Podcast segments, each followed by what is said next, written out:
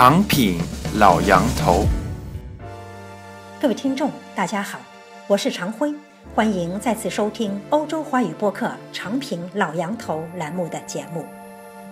上周四晚，为了抗议近日发生在路易斯安那州和明尼苏达州的两起白人警察开枪打死黑人的事件，美国多地举行了示威集会。示威当晚，达拉斯警察突然遭狙击枪手袭击，袭击导致了五名达拉斯警员死亡，另外六名警察重伤。这起因警察滥用权力杀人而遭到报复的美国案件，不禁令人想起雷洋的公案。看来，东西半球的警察们都倾向于肆意挥舞手中特殊的权力大棒。六月三十日。杨恒军博士就雷洋案发表了博文，是时候站在法治一边了。文章对雷洋案发后民众左右两派的解读做出了分析，也明确表达了他对限制警察权力的想法。在文中，老杨头提醒当局，把权力关进制度的笼子里的第一步，就是把警察的权力关进法治的笼子里。然而，老杨头说，不少网友给他留言，讽刺他寄托当局能公正审理是与虎谋皮。各位听众，请听老杨头的博文，是时候站在法治一边了。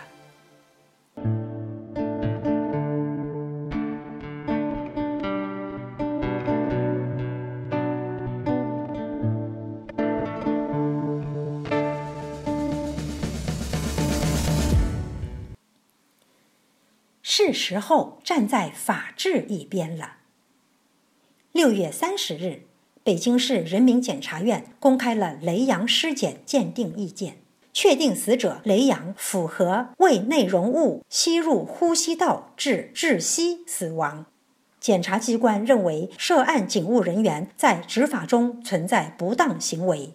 昌平公安分局东小口派出所副所长邢永瑞、辅警周某等起了主要作用，且在案发后有妨碍侦查的行为。检察院对邢某某、周某以涉嫌玩忽职守罪依法决定逮捕，目前正在专家会诊，以确认窒息死亡与警察不当行为的关联性。尸检与拘捕消息公布后，沉寂了一个多月的雷洋案又在网络，尤其是微信群中成为热点。这次产生激烈抵触情绪的，从右派为主的群转到了左派的群。这些群主要的观点是同情被拘捕的派出所长邢永瑞。认为这起案子是在右派们对雷洋渲染的悲情，迫使当局对警察做出了不公正的处理，是中央高层被舆论绑架了。部分左派几乎第一次的使用了自己鄙视的渲染悲情的方式制造舆论，这次悲情的对象变成了派出所所长，其中还有一些左派人士认为。这样的调查对未来警察们执法非常不利，打击警察的士气。右派云集的群也不全满意，认为一位没有喝酒倒吊的人发生窒息死亡，肯定是第三者造成的。如果这样的话，就不是什么玩忽职守，而至少是过失杀人。而作为警察，竟然妨碍侦查。也应该是比玩忽职守要严重的多的罪责。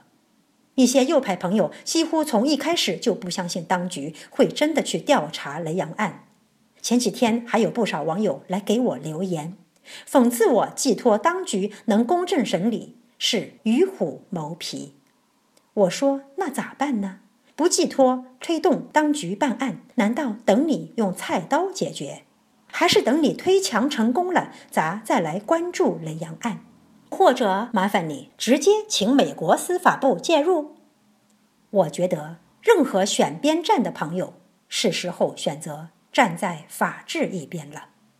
对于右派朋友，我想说的是，法治社会不是一天就能建成的，也不是靠革命就可以一蹴而就的。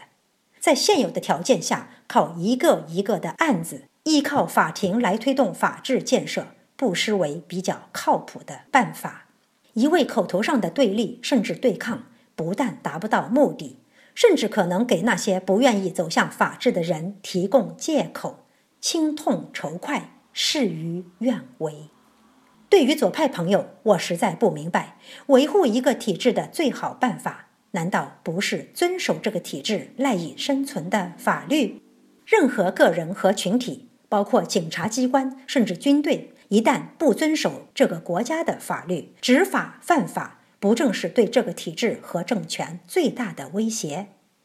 从中国的左派群体过往的历史来看，在任何类似雷洋的案件上，他们都完全按照权力大小，毫不犹豫地选择站在权力最大的那一边。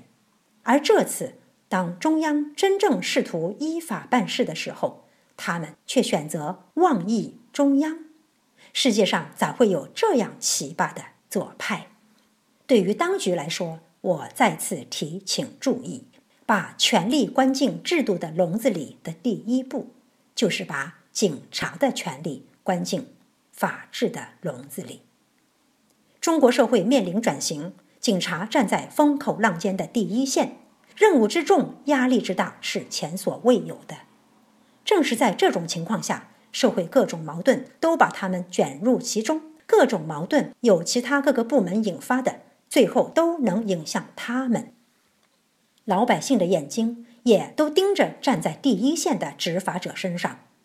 在这种情况下，如果无法通过典型的案子让民众对警察队伍有信心，法治建设说的再多，老百姓都不会相信。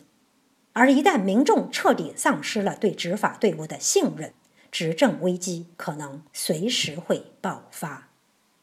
综上所述。我期待当局真正依法办事，在雷洋案件上给民众一个交代。同样，我期待中国政治和社会都能良性发展，不论左派还是右派，都应该选择站在法治的一边。